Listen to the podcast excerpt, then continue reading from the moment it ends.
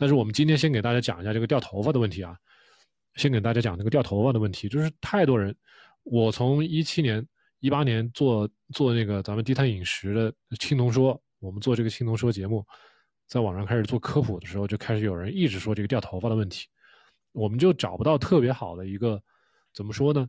一个有确定性的一个很权威的一个答案告诉大家，因为我们都知道很多人都会掉头发，但是也有很多人根本就没有掉头发。就我在诊所里面也会问很多女生，但凡来女生，我都会问她，我说你掉不掉头发？你掉不掉头发？有的女生会掉，有的女生不掉，有的女生呢刚开始不掉，过几个月掉，是吧？有的女生是从头到尾都没有掉，所以每个每个人的状况都不太一样，所以那我们就。就说也不太好，怎么跟人家解释？你到底是缺什么呀？咱们刚才说的这个维生素 C、维生素 D 还有铁，呃，其中你像维生素 C 水溶性的维生素，你基本上每天都得要吃很多，才能保证你不缺。好，维生素 D 这个是有储备的，比如说你一段时间晒太阳晒的很多，然后维生素 D 是脂溶性的，会存存在你的脂肪里面。那么有些人是吧？比如说一些瘦子。像我现在很瘦，那我对维生素 D 的存储的功能其实不是很强，因为我脂肪也不多。虽然我平常每天还在利用脂肪，但是就是说我储备的并不够。所以我要是两三天、三四天、一个星期不吃维生素 D，我就会觉得有点开始有点怕冷，这种情况就会出现。就是我给大家讲了我个人的经历啊，这个不一定是医学观点啊，只是给大家参考。就是说，像这种瘦子，我这种瘦子，现在我就必须可能隔三差五两天。最少两天我就得要吃一次维生素 D，我是对我自己这么一个要求。那比如有一些胖子，很胖的一些人，他每天还吃维生素 D，这要看他对，呃，他这个 D 呢对他有影响，对他有作用。但是更大的一些作用就是说，他得要充分调动这些脂肪。如果他不调动这些脂肪，这个脂肪没办法分解，那存在脂肪里面这些维生素 D 总是就释放不出来，这也是很大的一个问题。所以。为什么我们会存在脂溶性的维生素呢？我们如果总是不能充分的调用脂肪，不能把它释放出来，就就是很大的一个问题。那么我们现在就来看一下啊，就是说这个 Eric Westman 到底是怎么说的？对于掉头发这个问题，他是怎么说的？就是有些病人问 Why am I losing so much hair？有些人会掉头发，怎么办？如果说他提出几个几个现象啊。If you are looking，如果如果说你真的是 lose looking to lose a substantial amount of weight，就如果你在短时间掉了很多的体重，如减肥，特别是有些人减肥很激烈，我们在网上会看到很多女生，她们这个减肥，比如说啊，我要开始做生酮饮食了，头一天还在吃碳水呢，第二天。就很激烈，把碳水全部都去掉了，然后所有的食谱啊，根根据生酮饮食的来，这样子转换那个过程很激烈，啊确实她也能减肥，然后她她在很短的一段时间之内可能掉了好几斤，甚至是十几斤，那么你就会发现这些女生很容易掉头发。You might notice a large amount of hair loss after you have lost some weight。所以就是说，在这种情况下，掉头发就很很很容易出现。这个怎么说呢？特别是，this will be more obvious for women with long hair。如果你头发比较长，这种情况你可能会发现的更加明显一些。是的，因为咱们男生头发比较短嘛，But the men and women In short hair may notice too，也会也会发现，我们短头发人偶尔也会发现。但是呢，嗯，如果这个。就是刚才说的，如果你发现你每天掉头发掉挺多的，I know it can be alarming to see，呃，就是你每天梳头都会掉很多头发啊，怎么你就会觉得很恐怖？但是这也许是一个很好的一个现象，说明什么呢？说明 you are losing weight rapidly，说明这段时间你可能掉体重掉的很多，掉的很快。呃，咱们从积极的方面来讲的话，可能就是这个样子的。但是好，这个地方他说了，呃，there's a medical term for this kind of stress。Induced hair loss，他说这种头发掉头发呢，说到底是因为我们体重下降的过快，身体的一种应激反应，这种是一种压力反馈，stress induced。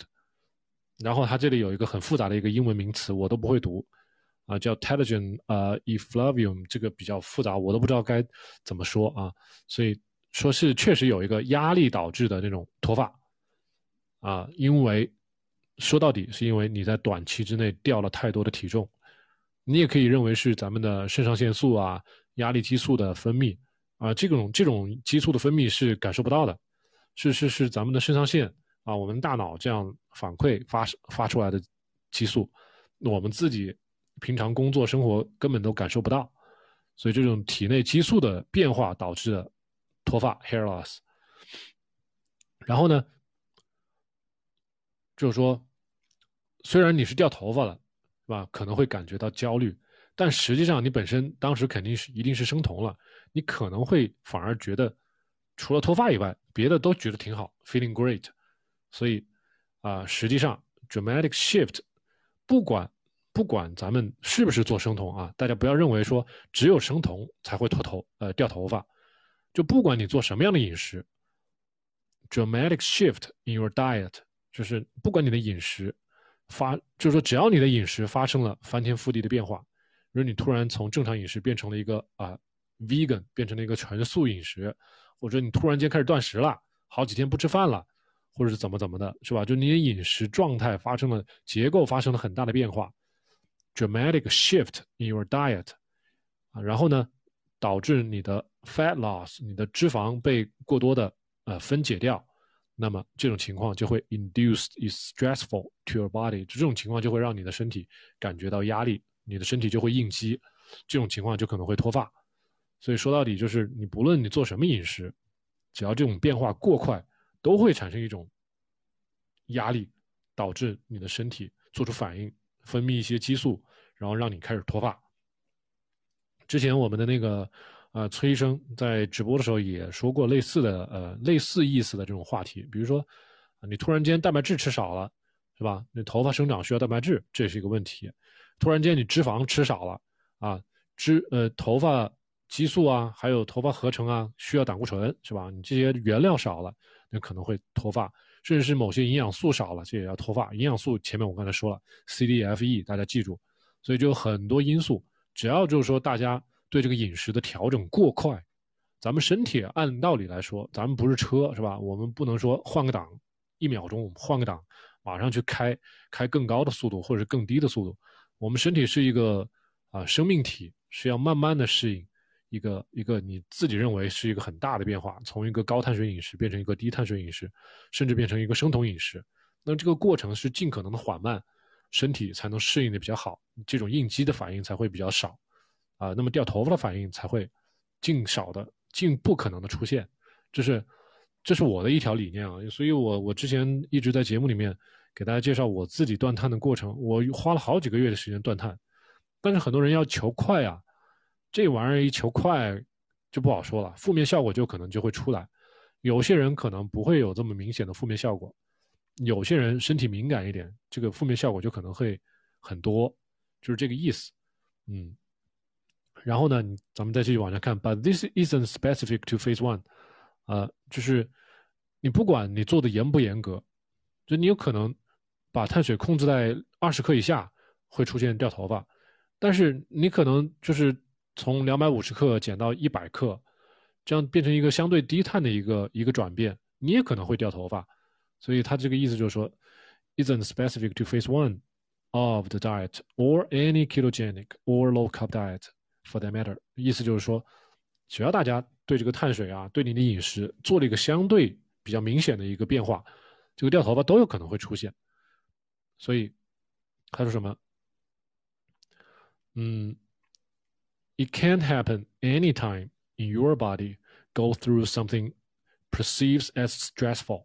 他说，只要你，咱们刚才说的是饮食的变化导致的压力的呃产生，那我们比如说生活的、工作的，是吧？这些变故、些周遭对咱们产生的影响，也可能会给我们很大的压力，是吧？亲人啊，呃，工作啊，老板呢，给我们带来了很大的压力，甚至是生活中发生了一些巨大的一些变故，啊，我们可能一夜间白头，这种这种很明显的例子，压力就是这种这种情况，它就会导致你掉头发。有人可能只会想到白头，没想到掉头发啊，你可能白头的同时也掉头发了，是这样子的。所以就是他的意思就是说，只要是能够给我们带来压力的这种因素，都有可能会影响我们的头发。So sometimes it happens after trauma，甚至你说，比如说啊，摔倒了，被车撞了，或者你做手术了，是吧？或者是啊，女性的一些月经的一些变化，或者是男性的一些激素的变化，甚至是比如说呃，女生生完孩子，或者是啊绝经、绝经期，是吧？更年期这段时间，这些特殊的呃机会。这特殊的时段都有可能会掉头发，所以怎么说呢？Losing a large amount of weight relatively quick，就是咱们刚才说，就是短时间之内掉了很多的体重，这也算都是叫压力。所以，像我们的低碳饮食啊、生酮饮食啊，都会让我们体重掉的很快，这个都有可能会让我们的头发掉。然后前面说了这么大一段，其实就是说啊，这个情况很常见，啊，是压力导致的，跟我们这个受一个伤、做一个手术是吧？不来月呃。更年期生个孩子这种掉头发，其实本质上也许是一模一样的。我们不能完全把它局限在生酮饮食这么小的一个范围里面，所以就是实际上让大家把这个目光、把这个视角打开，这样子会更好一些，就不会老是把眼睛面前做的就是生酮饮食，生酮饮食掉头发，生酮饮食掉头发，那是不是不生酮饮食就不掉头发了呢？肯定也不是这样子，对不对？好了，那他下面下面继续说了。另外一个大家需要知道是什么？The important thing to know is that your hair will grow back。那意思就是说，你头发最终会长出来的。你做了生酮饮食之后，be patient, let your body adjust。就这种情况一定要耐心一点，让你的身体自己做调整。可能一开始是掉头发，但是你看，a few months，几个月之后啊，不是说下周，不是说下个月，可能是好几个月之后。Your hair will grow back, and many people report，很多人都会说，几个月之后 grows back，而且呢会变得更加 thicker and healthier，头发会变得更加浓密、更加健康，所以这可能是更好的地方，大家没有感受到。有很多人就做低碳生酮饮食，做个一两个月，浅尝辄止，是吧？后面更好的东西都体会不到了。所以我每次做直播，我都会建议大家，你就做个三个月是最起步。六个月最好，我是建议大家先做个一年先，所以这是我的个人观点啊，肯定会有很多不同不同的声音的，这个是没有办法的。嗯，It is okay，呃，It is a lot easier to notice your hair falling out，就是他这一说了，是，掉头发是更容易被发现一些，但是你长头发你有没有发现呢？从来都没有人去说我长头发了，对吧？这也是一个问题，所以 it can be difficult to see the tiny new growth sprouting。From your scalp，对啊，就是说，大家很难发现这个头发后来长出来了，他只会记住咱们当当初掉头发那个样子，所以这也是没有办法的事情。Just know that this happening is normal，就是正常的这个掉头发可能是一个正常的现象，不要着急，只要说说咱们的食谱比较符合生酮饮食的规范，是吧？没有刻意的去偏食挑食，然后呢，相信 trust your hair will grow back。啊，几个月之后头发会长回来的，相信这一点就可以了。是的，我觉得就是要心大一点。我觉得只要您不是在网上乱学的生酮饮食，是吧？呃，我是给我自己做广告，是吧？您是从我这儿学的，啊，然后听从了咱们一些对饮食的一些建议，比较好的，呃，没有走得很偏激，没有去做那些奇怪的断食啊，没有去做那种食品很单一的那种呃饮食，你就不太可能说。啊，这个头发掉个没完，就再也不会长的，是不可能的。是的，是的，我觉得正面的例子还挺多的，这些朋友挺好的，挺好的。呃，居所是自我的延伸，说我特别喜欢研究营养和低碳生酮，想考虑退休后考一个营养师证，帮助身边的亲人和朋友，有什么建议吗？呃，我自己刚好也是考了这个健康管理师证，但是我发现。你不论是学营养师也好，还是学健康管理师也好，这个教材特别的跟不上时代。然后呢，跟不上时代不说吧，还有很多我们现在觉得挺有问题的一些一些问题、一些一些观点。但是你为了考这个试，为了拿这个证，也是没有办法，你必须得硬着头皮去背。这是我遇到的问题啊。然后背完之后，这个教材啊，什么东西都丢了，也不会再去看了。目前就是这个样的一个状态，然后还得保。我们现在就是说不停的在学习，学习最新的前沿的科学知识，这个需要自己有一定的搜集知识啊，搜集呃资料的一些来源，这个能力是需要有的。你比如说这些论文的资料啊，一些国外的一些原版的一些教材啊，这个可能可信度啊，还有可靠程度可能都会高一些。我是建议就。呃，这位朋友，居所是自我的延伸，您可以最好是找比较好的老师用的教材啊，或者是大学里面用的那些学生用的，呃，医学生用的那些教材去看那些，那些的话可能会帮你把原理啊讲的比较比较深，这样的话你容易举一反三。举一反三是什么意思？我我不需要花十年半年去总结一个经验。是吧？我懂得一加一等于二，我就知道二加二等于四，就是这个这个道理。嗯，然后其实我们上一次上一次直播的时候，有一位朋友，他今天没有来。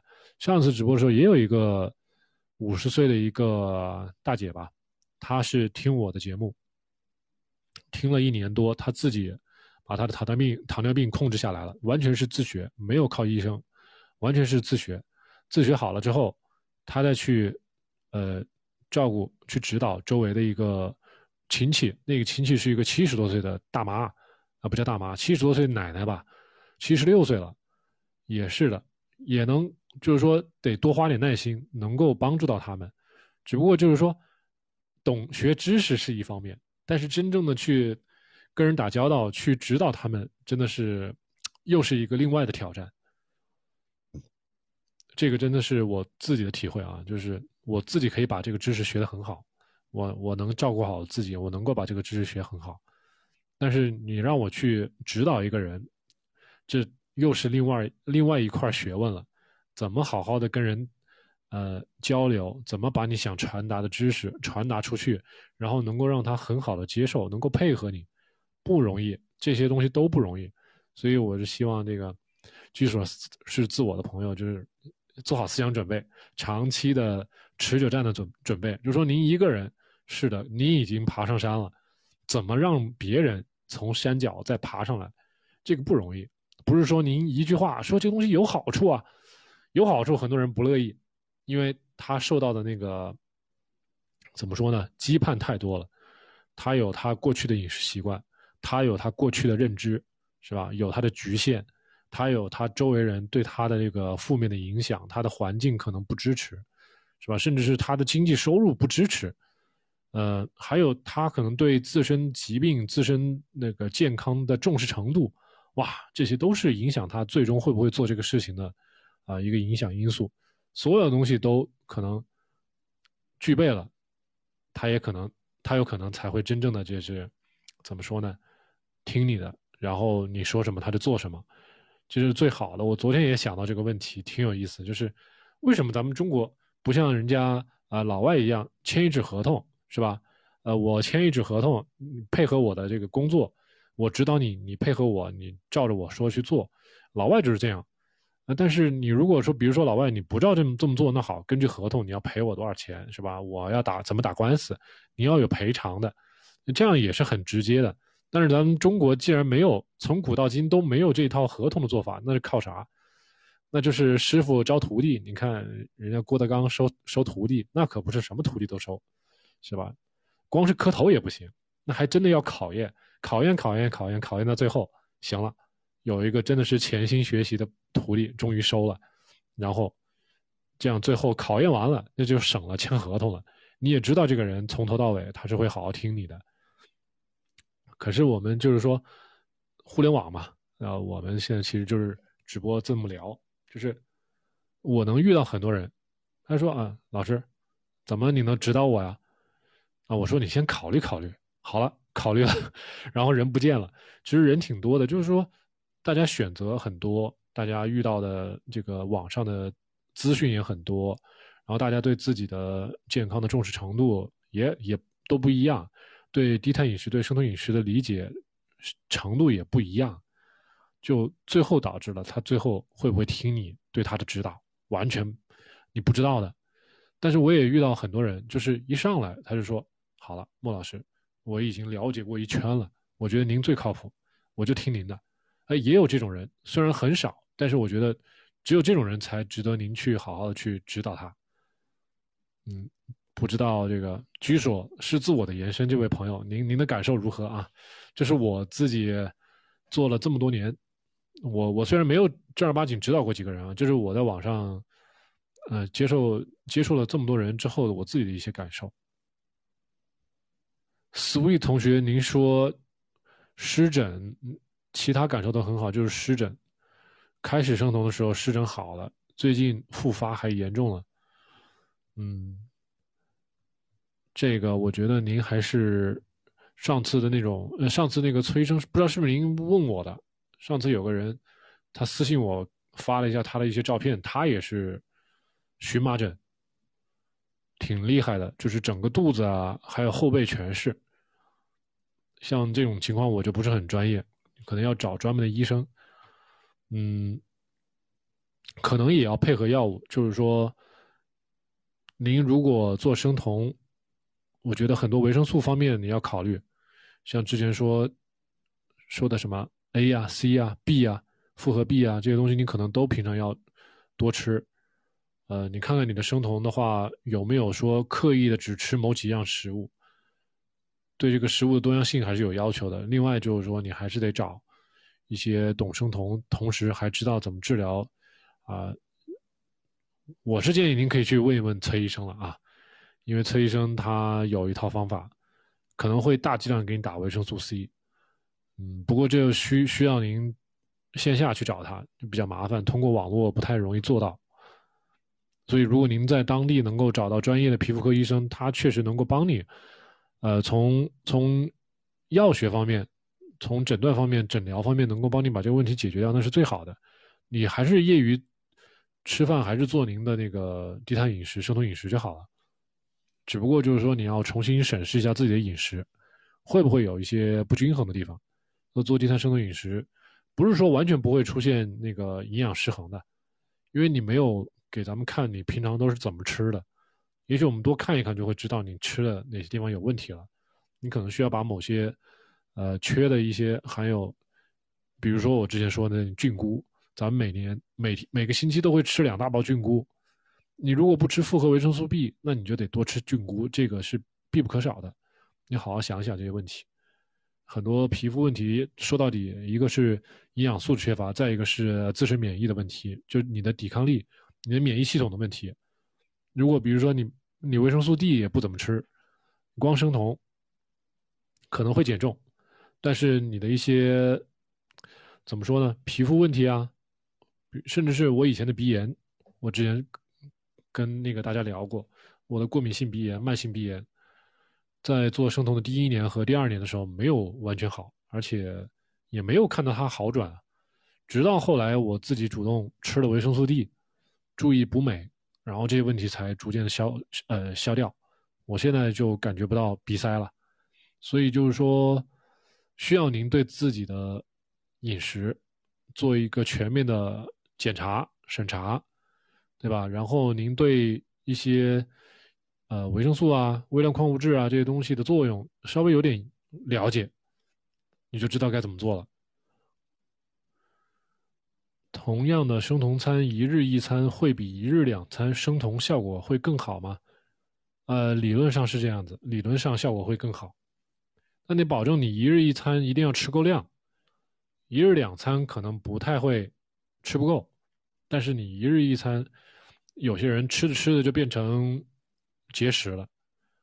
一日一餐吃那么一丁点儿，那其实最后，尤其是蛋白质没有吃够的话，对身体不太好，会掉肌肉。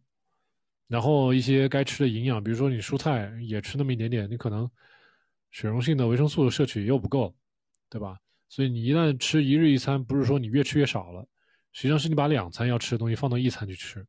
那你如果确实能做到这一点的话，那确实生酮效果会比一日两餐要好，因为你本身胰岛素分泌就少了一些，你一天只分泌一次大量的胰岛素，其他的时间都是比较容易那个。平平其他的时间胰岛素都不怎么分泌，所以只要胰岛素一低，你你就自然就升酮了。所以这位叫 Sweet 同学啊，是的，一日一餐会比一日两餐效果好，但前提是你最好能一日一餐把你本身一日两餐能吃东西都吃掉，不要越吃越少，这个是你需要注意的。有这位叫平板的同学说。我爸爸空腹九点七，怎么让生活饮食上调整？呃，你让你爸爸，或者是全家人吧。我这么说直接一点，这位平板平板同学，如果你想让你的爸爸的血糖变好，最好你们整个全家都开始学习做低碳饮食。我先不用说你们做生酮饮食，先开始做低碳饮食，从饮食上把精致米面、水果。烟酒糖这些东西，首先先减下来，慢慢的减，花两三个月的时间，从现在的这个标准降到咱们低碳饮食的标准之内，也就是一天每个人至少最多不超过一百三十克。呃，如果你不知道什么是低碳饮食的话，你往我的节目往前翻，有一期节目专门是讲什么是低碳饮食，什么是生酮饮食，区别是什么，你往前面去翻。让你爸爸看一看，呃，然后之前我的节目里面，在我的主页往前翻，有很多我采访一些医生的一些节目，你让你爸看一下，或者让你全家看一下。这个事情不是你一个人的事情，因为你一个人能力很有限，是吧？我跟我爸说，他也不一定完全信我的，是吧？但是，呃，他看到我从一个大胖子变成现在这个样子，他很羡慕，羡慕也行。羡慕起码也叫一种动力，对吧？然后跟你爸关系最亲的不是你，是你妈。如果你妈能够说服你爸，那最好，比你的效果还好。所以就是你如果既能说服你爸，也能说服你妈，跟你一起做低碳饮食。第一步是低碳，做好低碳饮食，你这个血糖就能慢慢的往下降，而且呢。还有一些更直接的方法，就是让他带血糖仪，连续监控血糖仪，连续血糖监控仪。这样的话，他自己随时可以看到自己的血糖什么时候飙了，一飙就对他的一个提醒。生酮的话，钾和镁是药房买可以吗？这个平板同学，钾你不用刻意的去买，镁要看你的情况，就是说。如果你现在本身身体就很健康，没有任何感觉不适，是吧？你没有心慌，没有手抖，你没有这个血压高，没有心跳总是加速，是吧？你的精神、睡眠都很好，没有谁强求你做生酮一定要吃钾和镁的。我不带货，我就这么告诉你啊。钾的话，有些人说啊，你有可能会缺钾。那你如果说你平常每天都能吃很多蔬菜，你根本就不会缺钾。蔬菜里面也有很多镁，所以你只要好好吃蔬菜，你有很多这个镁是不用不用补的，钾也不用补的，是吧？你真的说缺钾了，好了，你去外面花三块钱买一包低钠盐，那里面就有氯化钾，够了，是不是？镁呢？镁蔬菜里面叶绿素的主要成分就是镁，你可以吃蔬菜，实在不想吃蔬菜，你就吃点什么种子类的食物。咱们之前有节目专门讲了镁。哪些食物含镁多？你可以回去看一下，比如说黑巧克力啦，比如说南瓜子啦，还有很多坚果啊、巴旦木啊这些东西都可以吃，都含有很多镁。不一定你非要去买一个好几百块钱、一两百块钱的那个啊补剂。而且我们前一段，除非你真的是高血压很严重，那你就买点镁的补剂可以吃。你但凡没有这些问题，你就不要吃。啊，省点钱是吧？这是我对你的忠告。那你非要去买，那也可以啊，买吧，反正这钱不是我赚，你去买。不过我是这么说啊，吃美是吃美也好吃假也好，都容易吃超标，而且你吃的种类不对，对身体你会有一些奇怪的一些感觉。这东西都不是带货主播会告诉你的。比如说，有人会让你去买柠檬酸钾。你千万不要买柠檬酸钾，这是我最讨厌的一个东西，不要去买柠檬酸钾。然后你去买什么镁呀？比较好的镁两种，也就两种，一个是甘氨酸镁，一个是苏糖酸镁。正常来说的话，你买甘氨酸镁就足够了，苏糖酸镁是用来针对那个睡眠的问题的。但这两种都很贵，而且你在网上都不好买。嗯，就像我刚才说的，你没有什么临床的病征，没有什么特别的不舒服，靠食补就可以了。你给自己一点时间就够了，不需要补剂。生酮蛋糕、生酮面包、生酮主食，没有特别必要，都不用买。就是很多人做生酮饮食嘛，他这个甜品这个瘾他去不掉，究其原因还是自己断碳断的太坚决了，太快了，没有给自己一个台阶下，所以老是馋。你一馋了，好了，这些东西就应运而生了。然后里面呢有很多东西，他们是用蛋白粉做的，蛋白粉就不是卡路里了，是吧？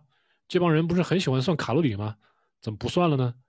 他怎么不算这个？蛋白质这些蛋白粉吃进肚子里之后，如果说我吃了这些生酮甜点，我每天还要吃别的，吃肉啊，吃奶酪啊，吃点什么坚果啊什么的，哎，这个总的卡路里还算不算了？这个时候怎么又不去考虑这个什么啊基础代谢啦，是吧？又有问题了。再一个就是蛋白质，我们也是有上限的，有些蛋白质吃多了，特别是像他们拿来做这个呃生酮面包、生酮。甜点的这些蛋白质都是磨成粉，而且成分很单一。我们人体真正是拿来合成肌肉、合成身体组织能够用到的很少。那么大部分最后这些蛋白粉都，我们身体如果代谢不掉，全部都会转化成为葡萄糖。你吃这么多东西，最后转化成为葡萄糖，会影响我们生酮。你甚至有可能会长脂肪。你吃这样的吃吃这个东西，最后不一定会减肥了。你不是说你生酮就减肥啊？不是说你体内有酮体就减肥啊，是最后靠生酮的这个过程，把你体内的原本的多余的脂肪给分解掉，你才能减肥啊。你一边一边的吃，然后吃多了，完了这东西还在生成脂肪，你说最后怎么瘦下来？瘦不下来。当然这东西本身也不便宜。总之呢，我不干这一行，我是而且我自己从一七年到现在从来不吃这些东西。有有我我有两个粉丝，他给我做过，他寄到我家来了，我吃了，但这东西我总觉得香味儿不如我直接吃坚果来的香，啊，坚果里面还有很多膳食纤维，他做的这种很多生酮蛋糕、生酮面包，膳食纤维都是很单一的，然后它也没有很多太多的香味儿，然后我还很担心里面单一的这个蛋白的成分会让我糖一生，这都是我担心的地方。所以大家如果了解的更全面一些，呃，对这个生酮零食的选择就会理性一点。我不是说完全不吃啊，你可以吃，但是我给大家一个死方法，就是你把它的整体的卡路里或者说整体的分量控制在你一天吃饭的总分量不超过五分之一，也就是二比八，对吧？它不要超过百分之二十，你就吃那么一点点就可以了。你说拿来解解馋是可以的。但是我不不希望你说把这这部分零食，把它当做什么主食啊，当做什么今天一餐的主要成分，你不要搞搞反了。这东西是不能代替新鲜的肉的，是不能代替新鲜的蔬菜的，是吧？你告诉我这个新鲜的生酮蛋糕、生酮面包里面维生素在哪里？你告诉我维生素在哪里？微量矿物质在哪里？对吧？没有，对不对？没有了，就说明它的营养密度很低。营养密度哦，不是卡路里哦。如果你光看卡路里，那别人都可以宣传只有几十卡路里。营养呢？营养密度不高吧？牛油果呢？牛油果营养密度很高，是吧？巧克力营养密度高不高？很高。你说这些零食，工业家加工出来的东西能有什么营养？就是给你个填肚子，那跟以前吃观音土有什么区别？吃观音土吧。那个是吧？管饱完完了，在地上挖起来还不要钱。开个笑话，开个笑话，我是劝大家尽量少吃了。发烧期间可不可以继续生酮？嗯，发烧期间我是这样子，我之前也有发烧过，我呢那个时候就仍然是继续生酮，我没有吃碳水啊，是没有吃碳水的。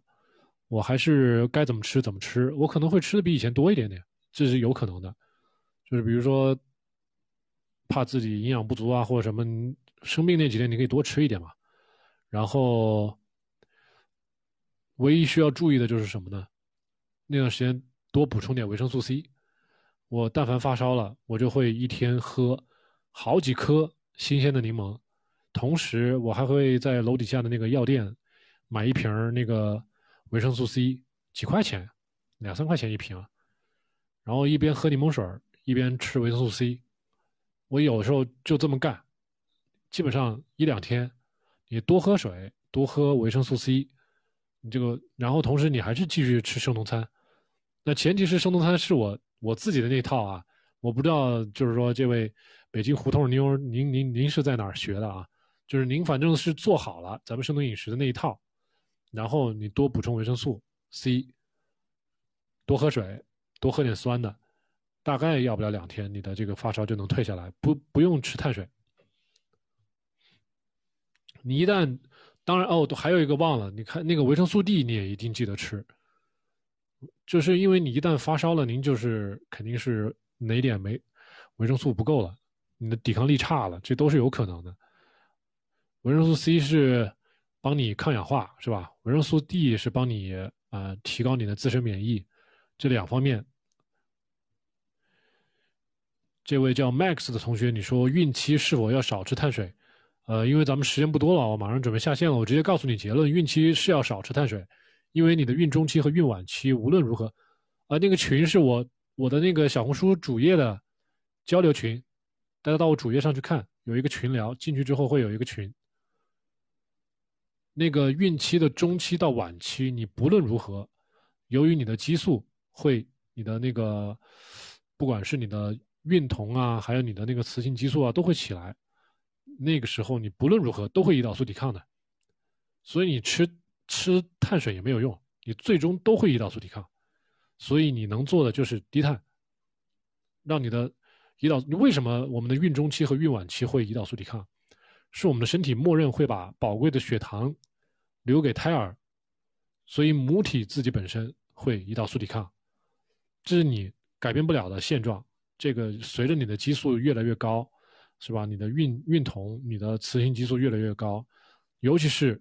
雌性激素越来越高，你的胰岛素抵抗会越来越严重，所以你孕孕中期、孕晚期，你千万不要沦落到被打胰岛素的这个阶段，这个其实是对情况是没有好处的，因为我们自己本身就会自身的因为激素的问题就可以那个变成胰岛素抵抗，所以你越到中期、晚期，你的碳水就稍微控制一点，就是五十到一百克之间。不要再多了，不要加剧你的胰岛素抵抗，因为你身体本身就会有一种生理性的胰岛素抵抗了，是吧？你不要再通过这种精致的碳水，让你的胰岛素抵抗变得更严重，那你的这个孕晚期妊娠糖尿病就有点麻烦了。你跟打人家可能医医生或者是护士可能每天都要给你注射很多胰岛素才行了，那种不论是对你还是对胎儿都没有什么太大的好处啊。呃，巨大婴儿啊，婴儿。呃，婴儿成年期之后容易更容易得二型糖尿病啊，这都是你的不好的后果。所以，就我是很实事求是的跟跟这位叫 Max 同学说啊，就是说，而且美国那边已经有很多比较前沿的一些医院，对孕妇都已经开始进行低碳饮食干预了。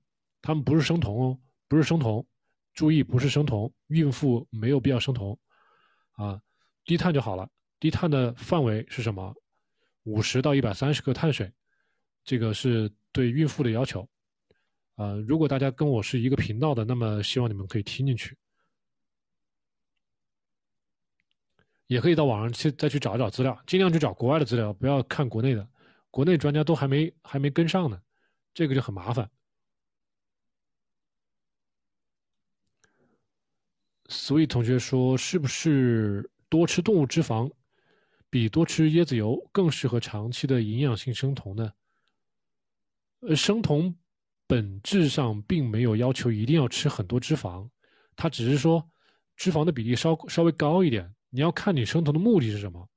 你生酮的目的如果是，呃，体会酮体对大脑、对思维、对你的反应带来的这种好处呢，而不光是体重，就是说你不不去管体重。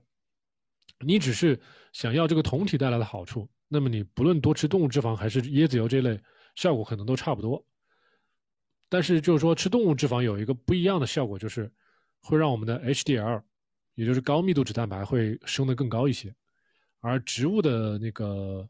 呃，不过椰子油也是有同样的效果的，因为它是饱和性脂肪酸，所以效果是差不多的。只不过椰子油的它这个链会短一些，啊，它是偏中链的多一些，而动物脂肪是长链的多一些。如果说全部拿来做燃料呢，效果是差不多的。只不过椰子油它链比较短，它生酮的效果会比动物脂肪要来的更快。呃，长期营养性生酮你用哪种都可以，只不过就是说。我不建议说什么脂肪你都吃很多，这样的话，你虽然是生酮了，但是你不一定减重，而且怎么说呢？你用不了那么多脂肪，就是咱们每咱们每天要吃很多肉下下去，也要吃很多脂肪下去，这个脂肪的量，我觉得是有一个有一个限度的。你如何让自己既吃脂肪又能控制好体重，这是一个你自己要体会的一个问题。呃，本质上椰子油。其实是比动物脂肪的饱和性脂肪酸的比例更高的，动物性脂肪一般是三比三比呃一比一比一，就是说它有三分之一的饱和脂肪，三分之一的单不饱和脂肪，还有三分之一的多不饱和脂肪，这个是动物性脂肪的特点。但是椰子油基本上全部是饱和性脂肪，就看你怎么选啊，怎么选。一般的话，我觉得吃动物脂肪就足够了，因为我们还是需要一些单不饱和脂肪酸和不饱和脂肪酸的。如果说我一个月、两个月、三个月、四个月、半年，我天天吃椰子油，可能不是特别的合适，这是我的观点啊，不一定是最科学的观点，这只是我的观点。你可以混合的用。呃，sweet 同学，呃，理解我的意思了吧？你只想身体保健、保持体重，那么我觉得你混合着用就好了。混合着用就好了，而且你完全可以多试几种油嘛。椰子油我刚才说了，只是说生酮的效果会更好一些。但是你一旦你本身呃做生酮饮食有三个月、六个月甚至更久，你本身肝脏的这个生酮效应，你不论用哪种脂肪都一样，都一样生酮。呃，只要你不去吃那种咱们说的那种工业的那种呃，比如什么大豆油啊、什么葵花籽油啊，你不去搞那种油，是吧？你用。椰子油用动物脂肪，去用橄榄油，去用茶油，是吧？甚至你要去用什么亚麻籽油都可以。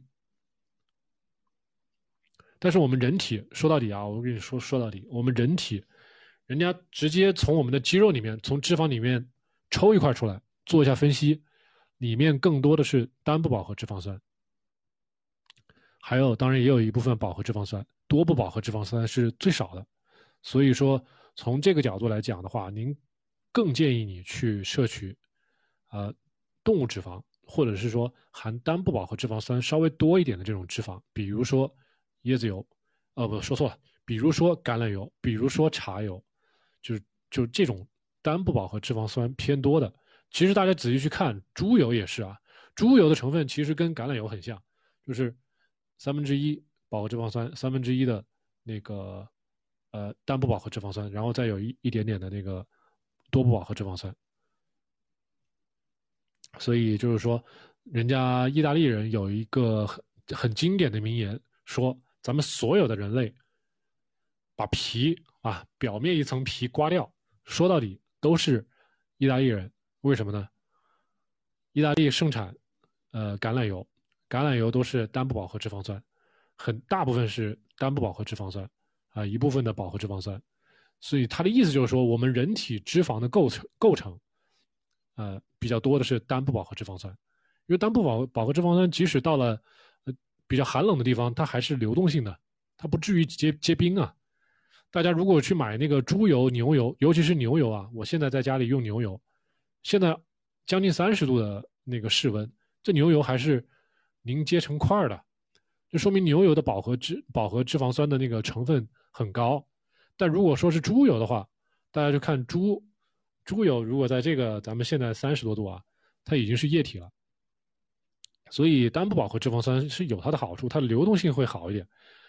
嗯，但是多不饱和脂肪酸，这个流动性太强了，我们用不着，只有某些植物需要。所以刚才那位 Sweet 同学，就是我是建议您，如果您真的想说说保健是吧，保持体重，一方面是动物性脂肪，猪油、牛油挺好的，再一个呢，橄榄油、茶油，我觉得长期来说，橄榄油跟茶油可能要比椰子油稍微好一点。椰子油呢，无非也就是生酮效应好一点，但是它的单不饱和脂肪酸比较少。呃，您就偶尔用一下椰子油就好了。您可以试一下我之前说的橄榄油和茶油，您试一试。只要您的这个消费能力是吧够强，你把茶油也试一下。橄榄油嘛，大家可能都试过了，您试一下茶油试试。